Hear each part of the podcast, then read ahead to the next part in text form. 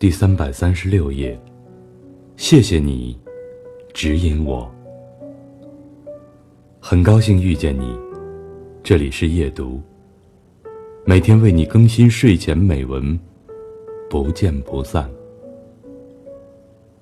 他说：“以前我给你写信，曾经问你，世界上有没有那种搭配完美、在一起非常和谐的人？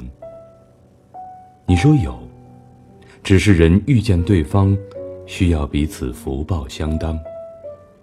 如果积累足够，两个人的智慧与福德的资粮相等，才会相遇。否则就会错过。你还对我说，当我们孤独并且需要情感的时候，更需要用慈悲、温柔的态度去对待别人，也这样对待自己。谢谢你。指引我。节选自庆山《夏摩山谷》。